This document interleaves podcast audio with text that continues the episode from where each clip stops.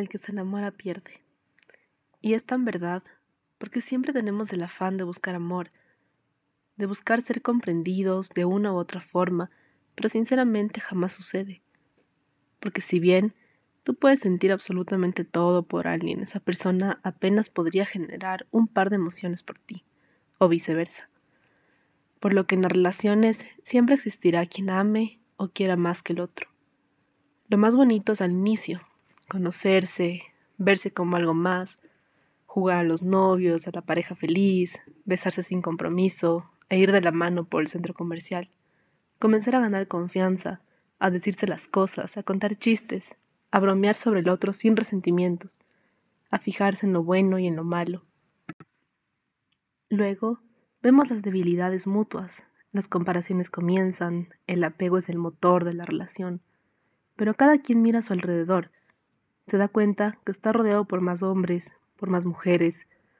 Se da cuenta de las oportunidades que se están perdiendo por estar juntos. Y entran terceros. Terceros que a la larga matan lo único que teníamos y nos arrebatan a la única persona que tanto adorábamos. Y duele. Duele el saber que nunca más volverás a ver sus ojos, su sonrisa. Duele saber que la última vez que se vieron no se dijeron te quiero, no se dieron el beso de despedida que tanto te gustaba Duele saber que te fuiste enojada, que le entregaste todo de ti y de igual forma no le importó dejarte. Y tú te hundes, te hundes en un agujero negro que te traga poco a poco hasta dejarte deshecho, hasta llevarse todo lo bueno que había dentro de ti. Te deja tan fría, tan seca, tan vacía, que lo único que te llena a diario son simples recuerdos del pasado. Te enamoraste de un ser humano que de humano no tiene nada que no tiene sentimientos, que no tiene empatía, un ser egocéntrico y narcisista, al que solo le importa su bienestar. ¿Y tú? ¿Dónde quedaste?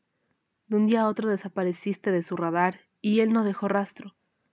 Pero tú pusiste todo de ti, tu corazón, tu alma, pero no lo valoró.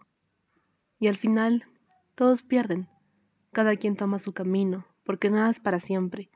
Las relaciones se agotan, las amistades poco a poco se pierden, la familia se aleja y lo único que nos queda somos nosotros mismos. El que se enamora pierde, el que pone el corazón pierde, el que entrega su alma y su pensamiento pierde. Lo mejor entonces supongo que es alejarse, dejarse llevar por el viento y crecer, madurar, darse la oportunidad de conocer nuevas personas, nueva gente, viajar, conocerte a ti mismo, tener amor propio, lo que hoy en día casi nadie tiene.